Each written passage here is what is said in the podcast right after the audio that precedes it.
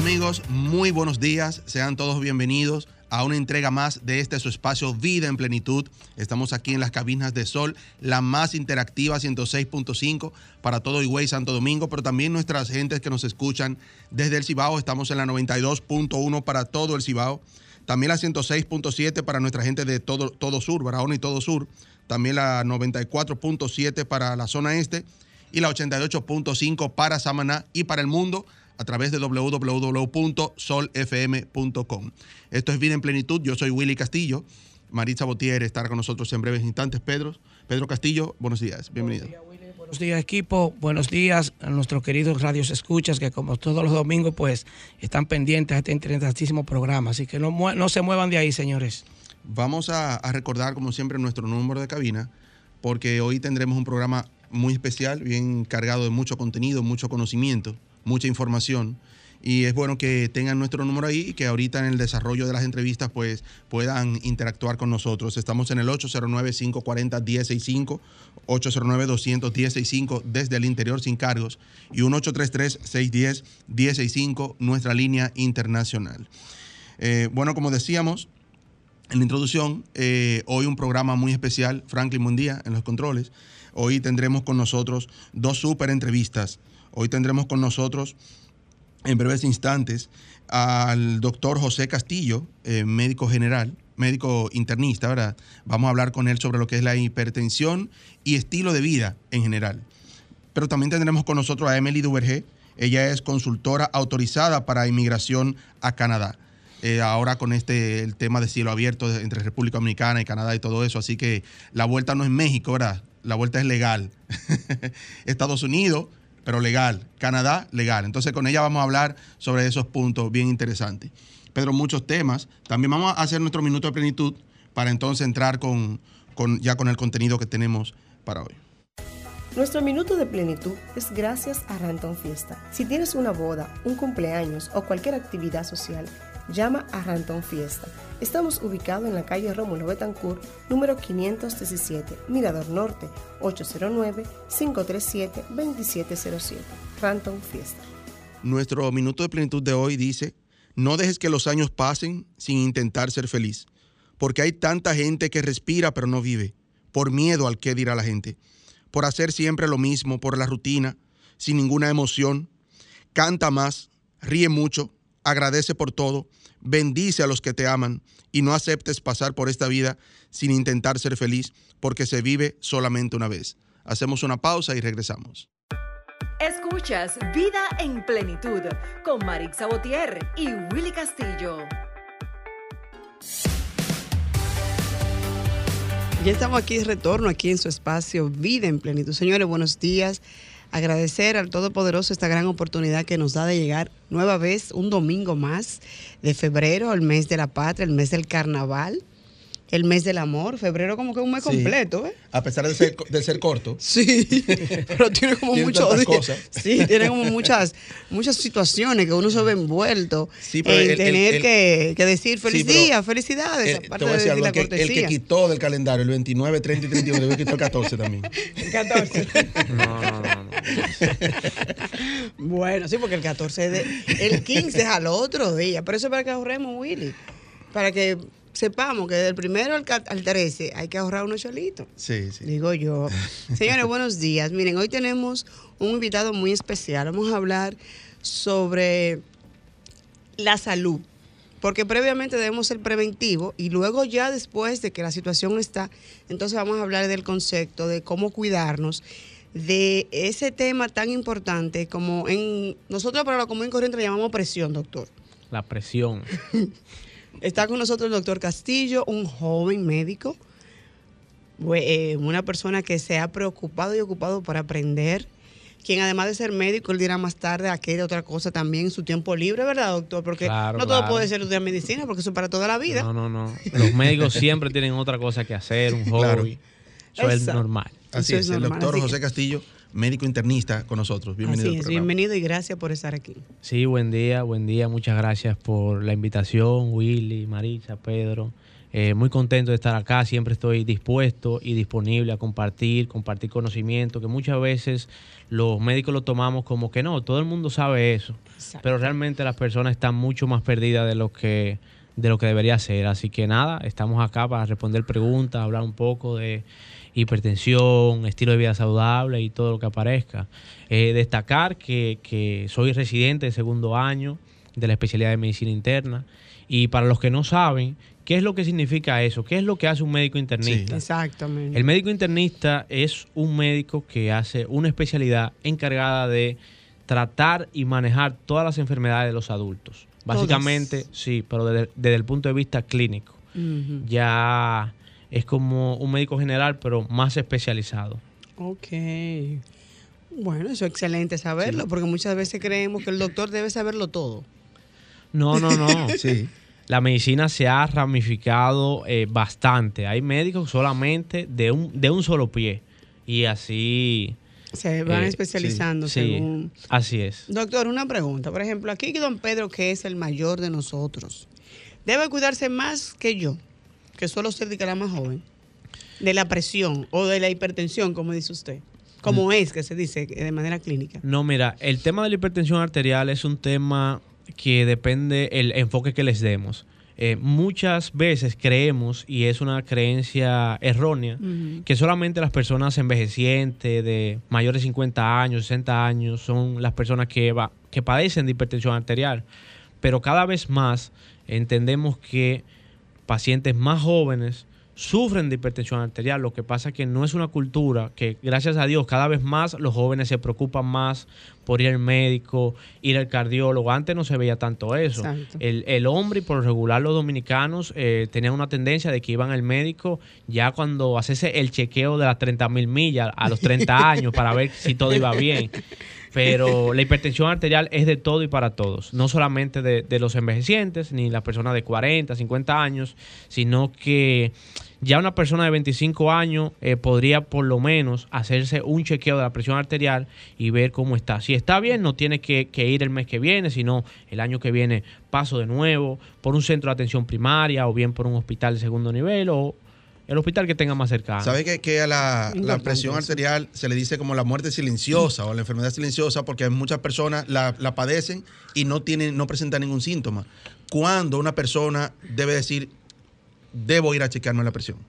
Sí, mira, eso es muy importante, eso que tú mencionas, porque voy a hacer hincapié que hay personas, voy a dar algunos datos primero.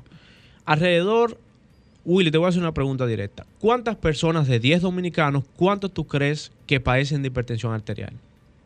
En, Tres. adu- en adultos. Tres, cuatro.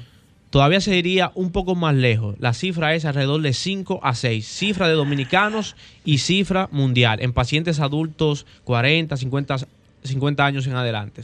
Y son cifras que no son solo en. República Dominicana, son cifras mundiales. Y te digo cuál es el problema con eso. No es que el paciente sufra depresión, porque si tú sufres de hipertensión y te tratas y siempre manejas tu presión bien, es como que tú, bueno, sí tienes la enfermedad, pero es como que tú no tuvieras ese problema, porque La- tu la presión controlada. siempre Está está controlada. que ese es el problema real. El problema real en este país y en el mundo es que de seis personas que la sufren, solo tres personas saben que la tienen.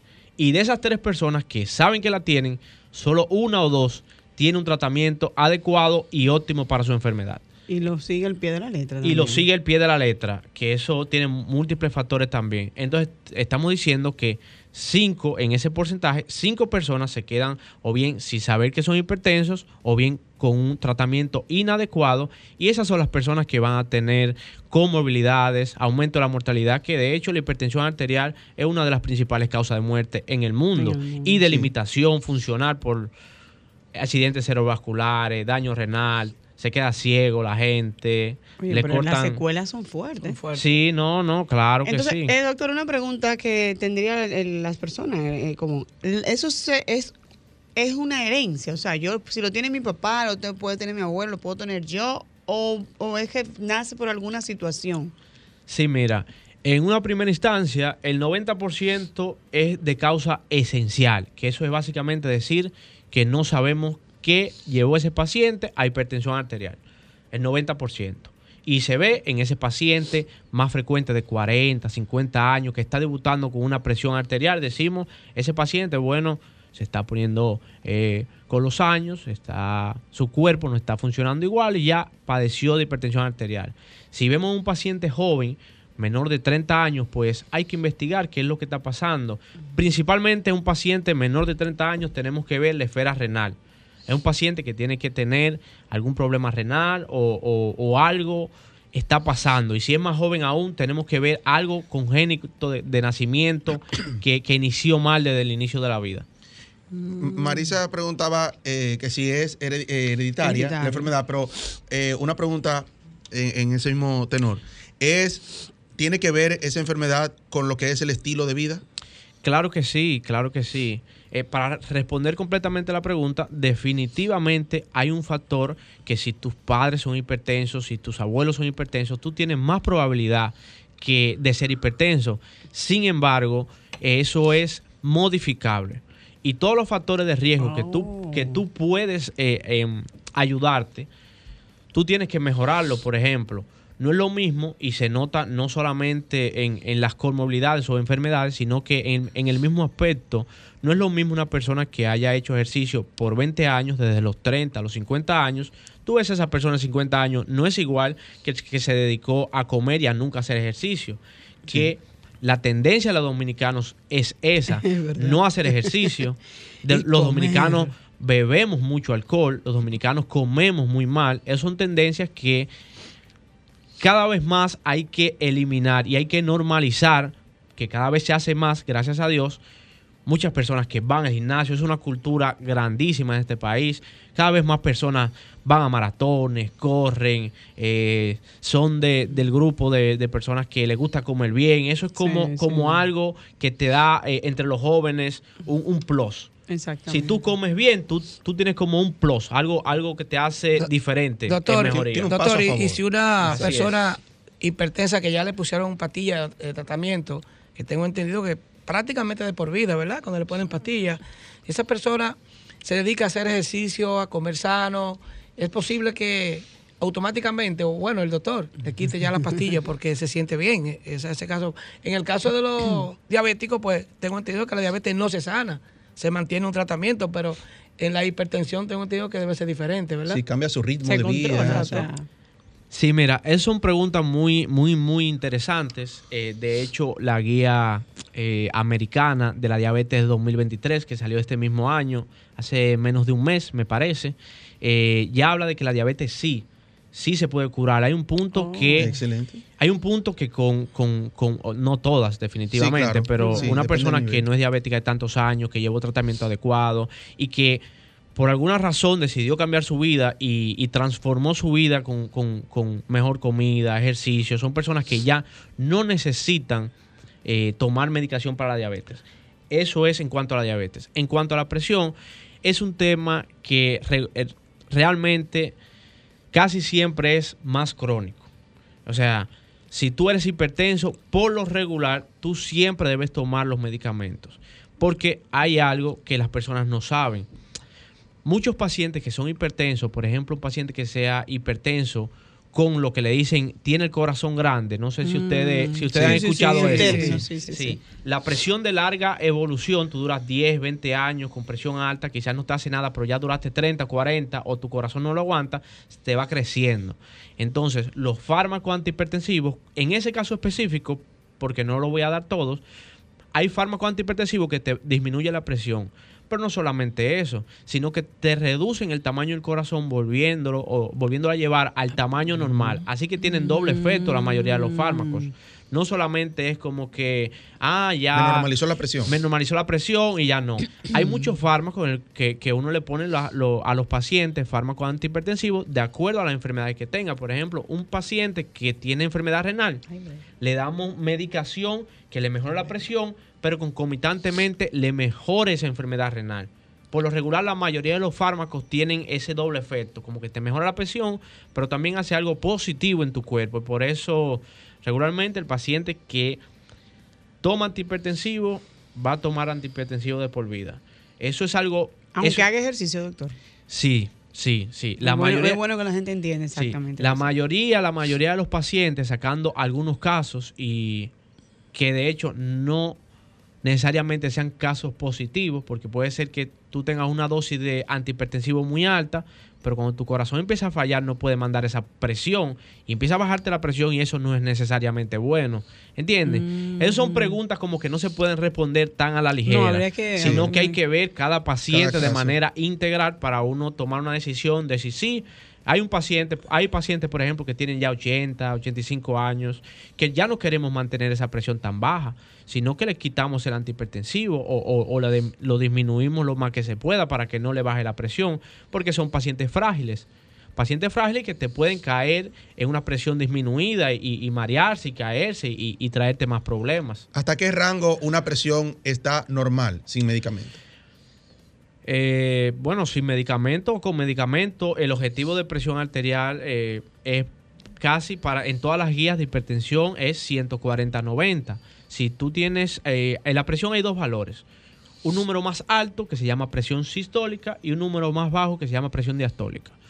A alguna gente le quitan un cero, dicen, no, tengo un 14,8 pero son 140, 80 milímetros de mercurio, 90, eh, perdón. Si tú pasaste de esa cifra, en la mayoría de las personas, pues ya es un paciente que se hace un, estudio y debería tener medicación antihipertensiva, porque aumentos de esa presión por encima de ese nivel, a la larga, te lleva problemas en todos los órganos. El cuerpo no está para esa presión. Oiga, es entonces un tema que hay que tomarlo como dice usted, con la debida precaución y no que nos ataque la presión, porque, doctor, una persona que viva en un estrés constante, que no descanse y o que trate siempre de asumir cosas que muchas veces no tiene que ver en el entorno, pero hay personas así. Claro que sí. Pudieran verse afectadas por, por esa misma presión del entorno a que, a que su sistema de salud entonces explote, como tú dices, wow, pero Claro, mira, la mayoría de las enfermedades son así. Eh, se ha intentado y cada vez más se encuentra evidencia de que el factor emocional es un factor desencadenante de enfermedades tanto eh, psicológicas como enfermedades somáticas que se pueden eh, palpar básicamente, como la hipertensión. Una persona que tiene siempre un estrés de vida, que siempre está preocupado, es una persona que va a estar con mayor ansiedad, va a estar con mayor nivel de presión arterial. Igual que una persona, por ejemplo, que eso es como tener dolor, eso es un estímulo que hay en tu cuerpo. Una persona que tiene un dolor constante es más propensa a subir la presión. un paciente, por ejemplo, con una úlcera o algo que le duele, una enfermedad crónica, eh, que le cause dolor, un, dolor en una hernia, que es muy común, esa persona es más propensa a subirte niveles tensionales. Y más o menos ese es la misma, eh, el mismo sentido con el estrés. Que te lleva a... que te puede llevar no solo hipertensión, debilita tu sistema inmunológico, o sea, eso hace cambios en tu cuerpo en, en deterioro de muchas maneras realmente. ¿Hay algunos cambios que debe asumir una persona después que se diagnostica ya como hipertenso? Sí, sí, claro que sí. Una persona ya diagnosticada como hipertenso es una persona que le, que le dijeron, tú tienes una enfermedad que es una de las principales causas de muertes en el mundo. O sea, a ti te dicen eso, Willy, por ejemplo, y, y te dicen, mira, si, por ejemplo, es que para una persona que no está viendo constantemente las complicaciones de las enfermedades, piensa que no existen. Pero, por ejemplo, el médico, que cada día ve personas de 40 años, por ejemplo, en mi hospital hay una, eh, una un lugar de diálisis, ¿verdad? Eh, uno pensará, no, que la diálisis es cuando los riñones no, eh, no, no funcionan y para todos los días o tres veces a la semana, dependiendo del tipo de diálisis, hay que de manera muy llana, sacarte toda la sangre de tu cuerpo, pasarle una máquina y volverle a entrar y filtrarla ahí porque tus riñones no sirven. Si tuvieras eso día por día y pensara, concho, yo ni en 15, ni en 20, ni en 100 años quiero caer quiero caer ahí. ¿Cuál, es la, ¿Cuál es la cosa, Willy? Comer bajo en sal. Yo como bajo en sal. ¿Cuál es la cosa? Bebe una pastillita en la mañana. Me bebo mi pastilla. Y a, a caminar tres veces a la semana, cuatro veces, porque las guías dicen no lo digo yo, que tú no tienes que hacer ejercicio todos los días, cuatro horas metido en un gimnasio. No somos atletas de alto rendimiento. Con tres, cuatro veces que uno camine en leve, moderado, eh, un poco, un poco eh, esfuerzo intenso, ya tú, tú, estás haciendo ejercicio, ya tú estás haciendo cambio en tu cuerpo. Entonces, esas son las cosas como que hay, hay que decir, hay que autoevaluarse y decir, vamos a ver, ¿qué cosas yo puedo hacer? Porque hay cosas que la calidad de vida no nos las permite quitarnos. Y yo estoy de acuerdo con eso. Yo no, como médico no queremos eh, que las personas sean religiosas eternamente con su salud, sino que es en un punto en el cual tú sigas siendo feliz. Ah, o sea, doctor, que se puede comer un de chicharrón. Sí, sí, sí. no, no, no, no, chicharrón, no, lo que sea. Saberlo. No, solo chicharrón, lo que sea, pero no es lo mismo. Hay gente que dice, ay, Dios mío, me van a quitar el chicharrón, me van a quitar esto. Pero realmente por salud. Incluso las dietas cada vez vienen más eh, gustativa para las personas, ¿no? Que ese, ese nutriólogo me gusta porque me puso bizcocho el jueves. Eso es algo como que prende la chispa. Eso es algo que va como en contra de lo que piensa la persona. Porque es verdad, lo que no esperaba. Te dejan comer un chin de helado, es verdad. Exacto. Y eso es verdad. Eso, porque lo que eso te motiva.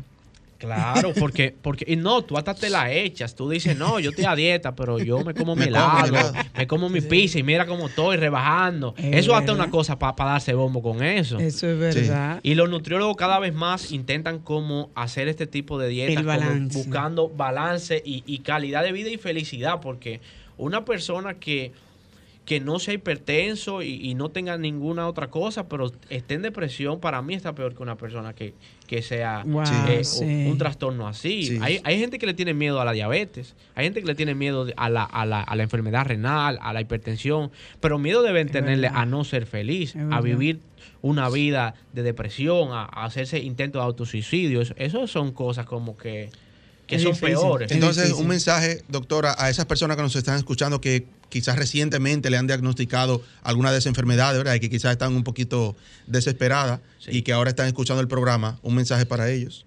Sí, mira, un mensaje para todas las personas que son diagnosticadas con hipertensión, pero que esto eh, sea como una luz para todas las demás enfermedades. No va a acabar tu vida por eso. Hay maneras de prevenir todos los eventos que te puede dar la hipertensión. Hay que normalizar la hipertensión porque, como ya le mencioné y por eso le di los datos, aunque tú creas que de cinco amigos, diez amigos, tú eres el único que eres hipertenso, no es así. Es que quizás los otros no lo saben. Hay seis más que son, hay seis más que son hipertensos y no están diagnosticados. No hay que, eh, porque sí lo he visto mucho y los dominicanos son, son así porque lo he visto hasta en el sistema de, salud de los hospitales. No, pero tiene 30 años y es hipertenso. Ya tú tienes que tener tus hijos.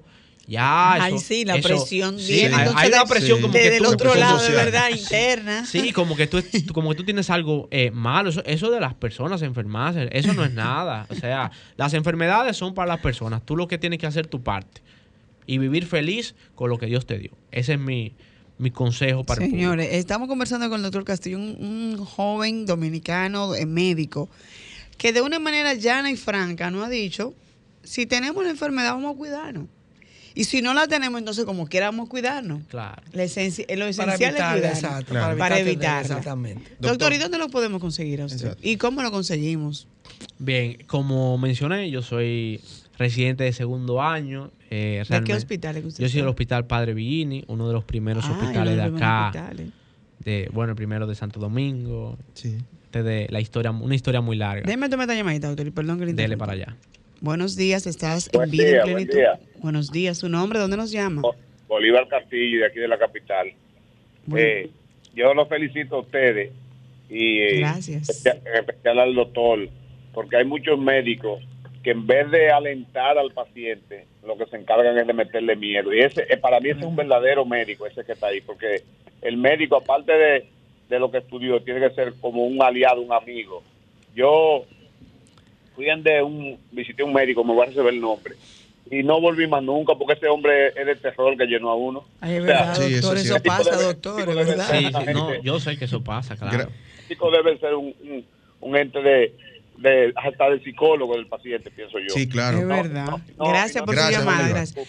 Eso es, cierto. Eso es verdad, doctor. entonces, si usted tiene una enfermedad de ese tipo y usted me lo explica en otro modo, yo creo que me voy a morir.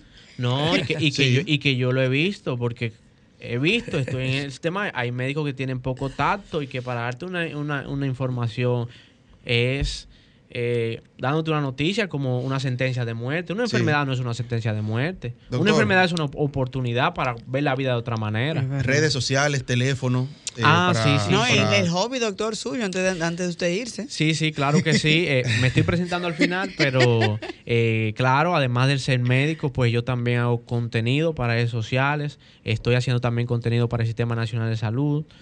tengo mis redes sociales, TikTok. Eh, doctor Castillo, eh, Instagram, Doctoreando TV, que ahí es que hago todo mi contenido. En YouTube me pueden encontrar también como Doctoreando TV. Y nada, siempre que me vean por ahí, yo siempre estoy dispuesto a ayudar y a responder preguntas. Ah, tenemos, tenemos, una preguntita aquí antes de irnos. Buenos días. Hola, buenos días. Yo estoy de acuerdo con el señor que llamó, porque yo entiendo, ese doctor es un orientador, además de médico porque que el paciente, como eh, decía el, el que llamó anterior, no puede salir loco de ahí por verse loco, sino orientarlo a que siga viviendo dentro de su problema y aprender a vivir con el problema y darle, darle enseñarle un poco de calidad de vida y darle fuerza para que pueda llevar su tratamiento. Exactamente. Eso es así. Muchas gracias. Muchísimas gracias por llamar. De verdad, doctor, yo, que ha creo, luz. Yo creo que, los, los, doctores, los doctores en todas las ramas eh, deben tener su poquito de, de psicólogo. también, como y empatía, y empatía sobre todo. Claro, claro. Bueno, eh, una vez más sus redes sociales, Doctoreando TV. Si pueden seguirlo eh, así, Doctoreando TV en Instagram y en YouTube y Facebook también, ¿verdad? Sí, TikTok y todas partes. ¿Y cuando lo buscan allá en, el hospital? ¿Cómo le decimos? ¿Doctor eh, Castillo? sí, en el hospital yo soy doctor Castillo, nada más soy yo, así que me pueden buscar por ahí. Casi siempre estoy trabajando muchísimo, pero sí, el que me busca me encuentra, soy muy fácil de encontrar. No, pero imagínese usted con esa facilidad y esa paz que transmite. Hay que, hay que buscarlo, doctor. Sí, Señores, vamos a una pausa y retornamos entonces. Ya, ya que estamos eh, cuidado, ¿verdad? Para salir y, cuidarnos de la salud y prevenirnos. Vamos a dar un viajecito, ¿qué tú crees, Willy? Claro, Canadá, Que hace tanto frío, ¿eh? Ahora, ¿cómo podemos ir? ¿Cómo podemos ¿Cómo podemos ir? ¿Cómo podemos viajar a Canadá? Pero primero tenemos que cuidarnos y luego irnos de viaje. Exactamente. Doctor, muchísimas gracias. Este espacio queda, abierto. Está bien, está bien. Muchas gracias. Estoy disponible. Excelente. Gracias de verdad. Vamos a hacer una pausa y retornamos.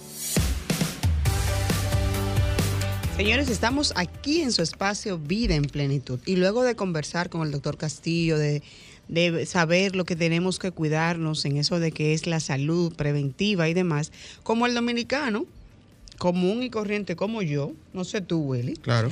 Pero a mí me encanta montarme en un avión y viajar y conocer el mundo.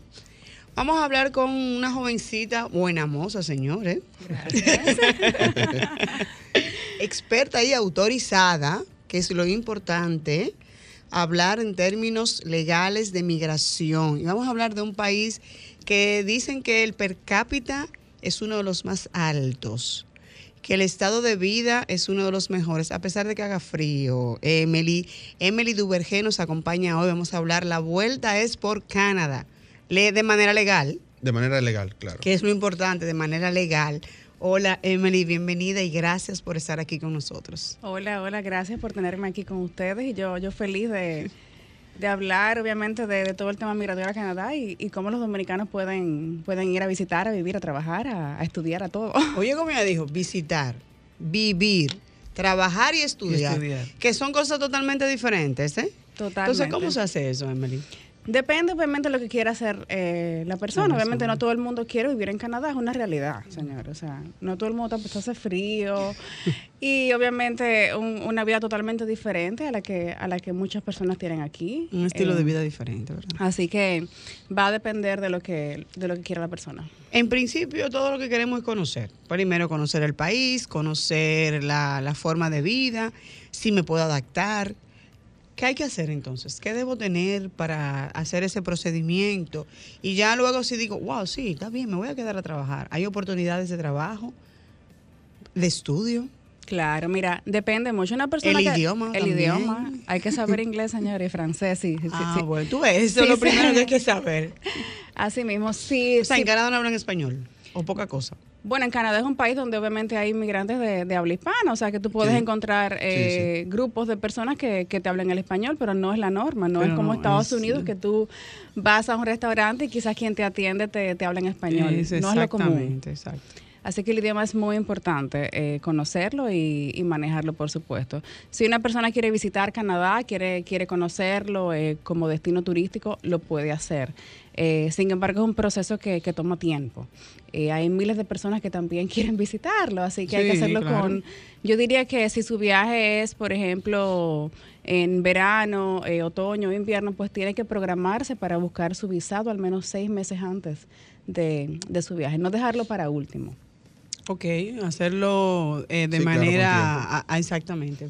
Preparando, ¿Cuáles son los, requisitos? Porque sabemos, por ejemplo, para solicitar la visa americana, ¿verdad? Que eh, las personas dicen, no, es bueno que tú tengas, aunque no es un requisito en sí, pero que tú tengas ciertas cosas, ciertas eh, facilidades, digamos, para... ¿qué exigen ¿Qué exige para un visado eh, canadiense? Mira, se exige bastante el tema de historial de viajes. Una persona que nunca ha viajado a ningún país del mundo, yo entiendo que Canadá no debe ser su primer destino.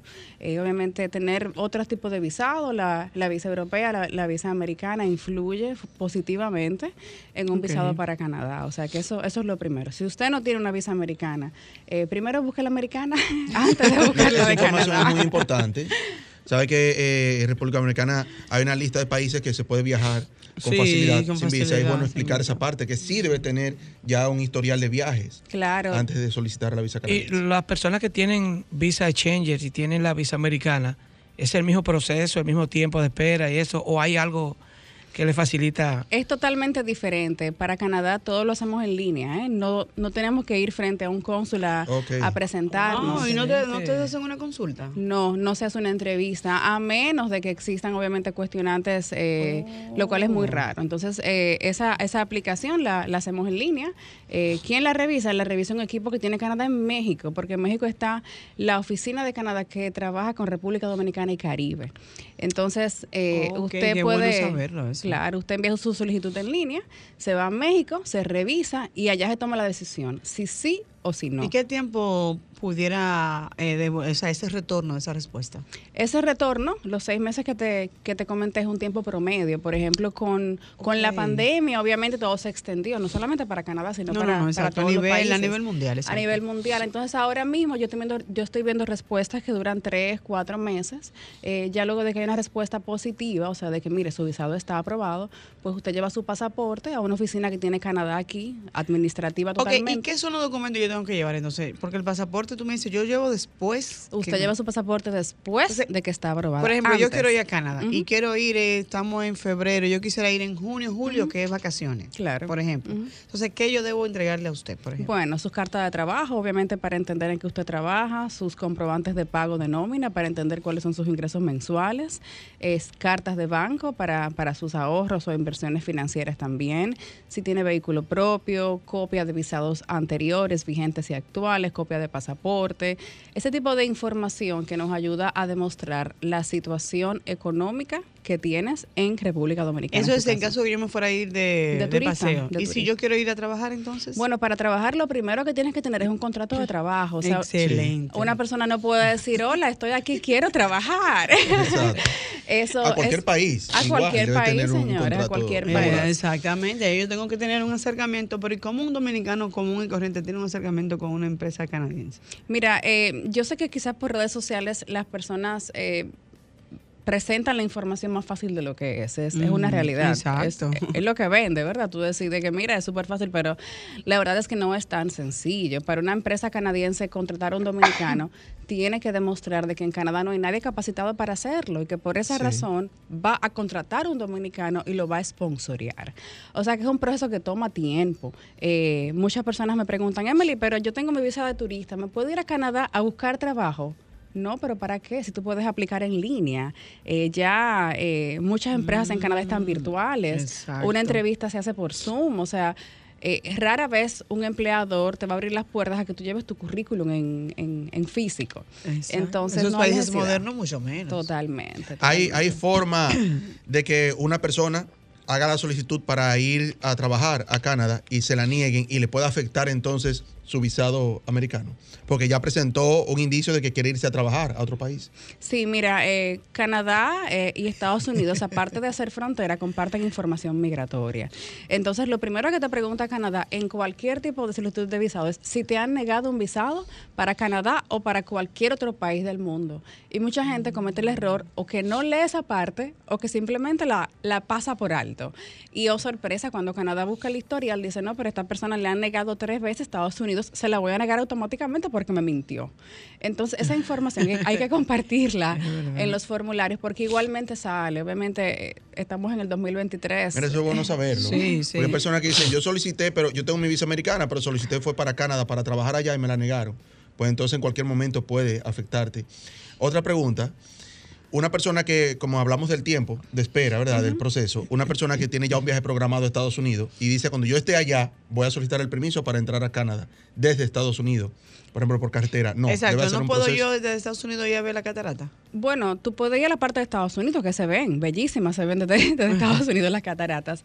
Pero si tu plan es visitar, obviamente, las cataratas y, conocer toda esa región de Niagara, eh, que está ahí eh, en, Canadá, lo ideal es que tú, antes de tu viaje a Estados Unidos, también busques tu visado para Canadá, para que no te sorpre eh, no tengas sorpresas. O sea, ya no es como antes, que uno estaba en Estados Unidos y decía, tú sabes que yo este fin de semana me quiero ir a Canadá, déjame ir al consulado a buscar esa visa rapidito. Ya no funciona así. Ya Canadá, acorde al país de ciudadanía de la persona, la manda a otras oficinas a nivel mundial para ser trabajadas. Excelente.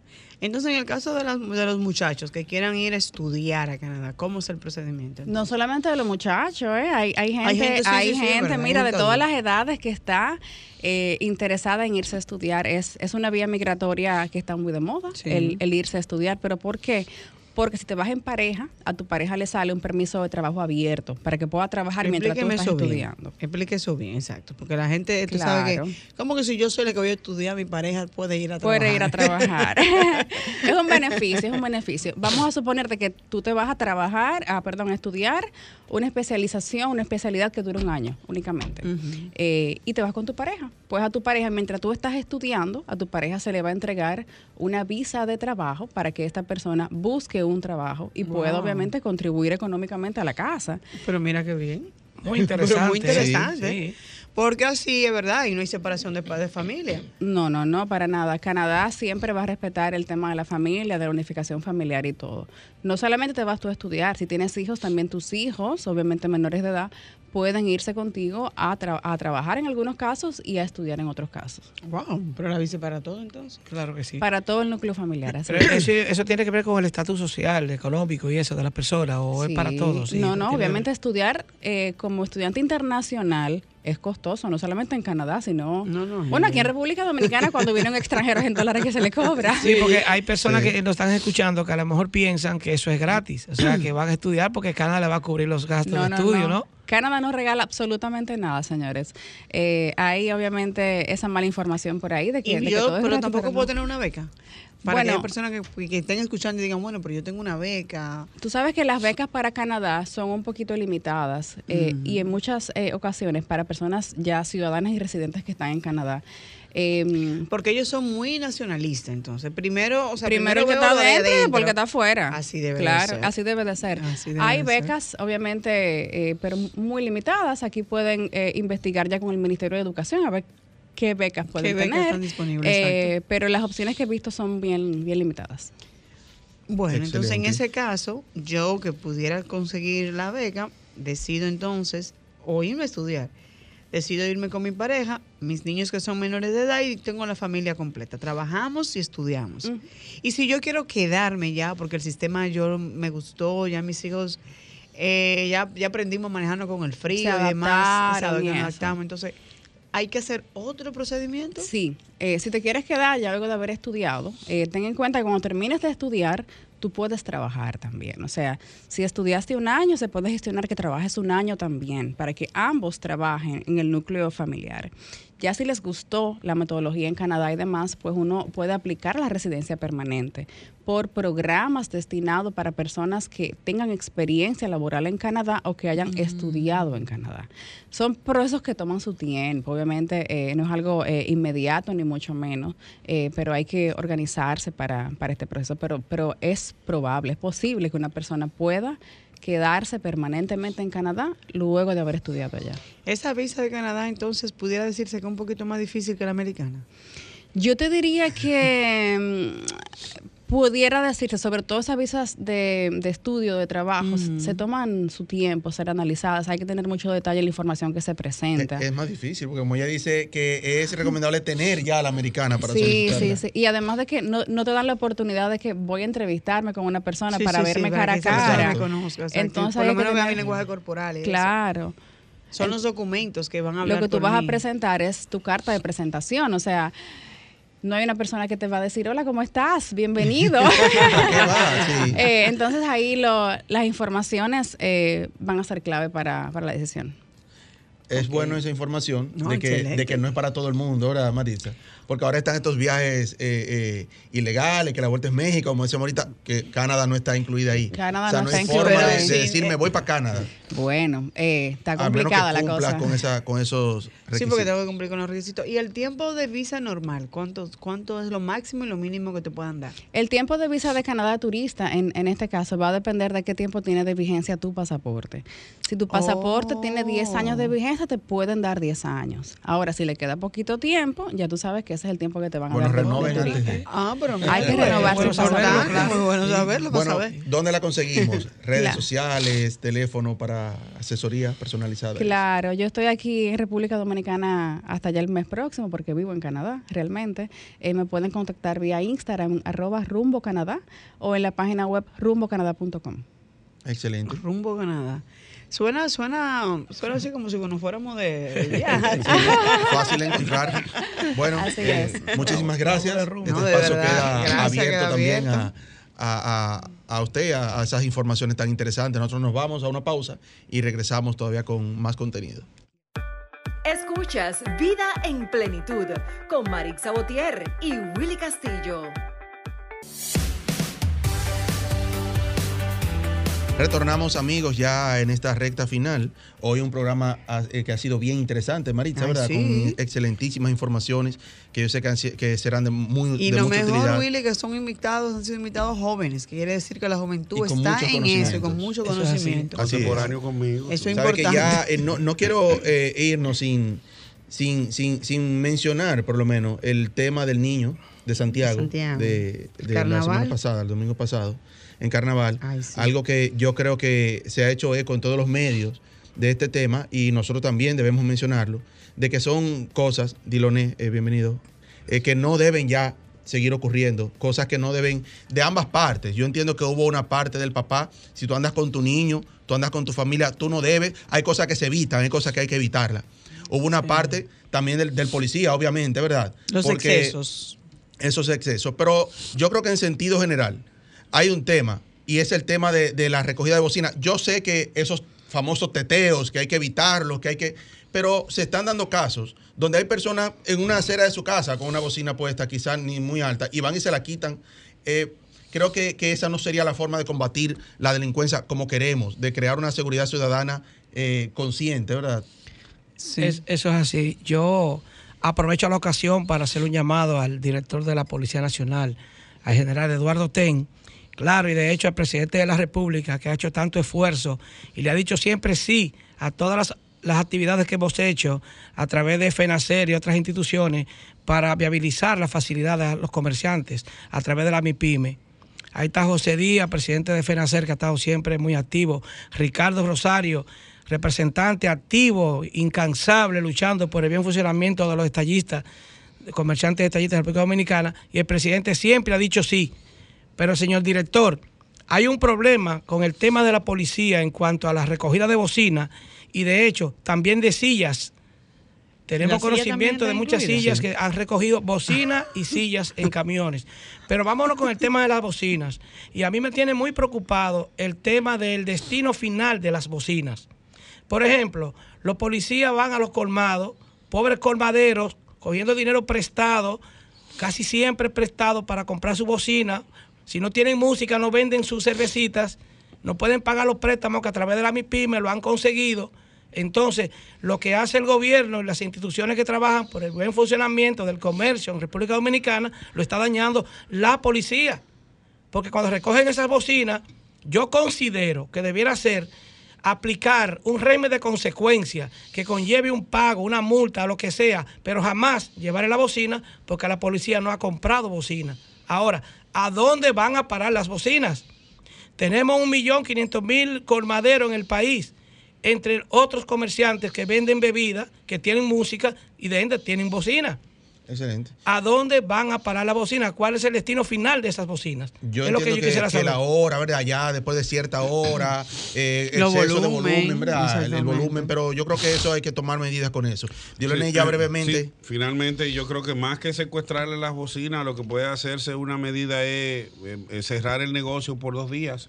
Si eres, si eres reincidente por una semana, vuelve a ser reincidente se te pone 15 días o se te mete preso. O sea, creo que son eh, esquemas. No, yo creo que tú estás también extremista. No, no, sí, pero oye, oye, que la bocina se desaparece y después fácilmente tú pierdes 100 mil pesos y cuando viene a ver esa bocina está en la casa del mayor o del coronel de la zona, ¿me entiendes? Ah. Yo quisiera que, alguien, que alguien llame aquí al programa ahora y diga que le devolvieron la bocina. Alguien llame y que diga que le devolvieron la bocina. Dime si Willy nos da, eh, sí, aquí Willy, nos dan un minutico y nos vamos. Hola, buenos días.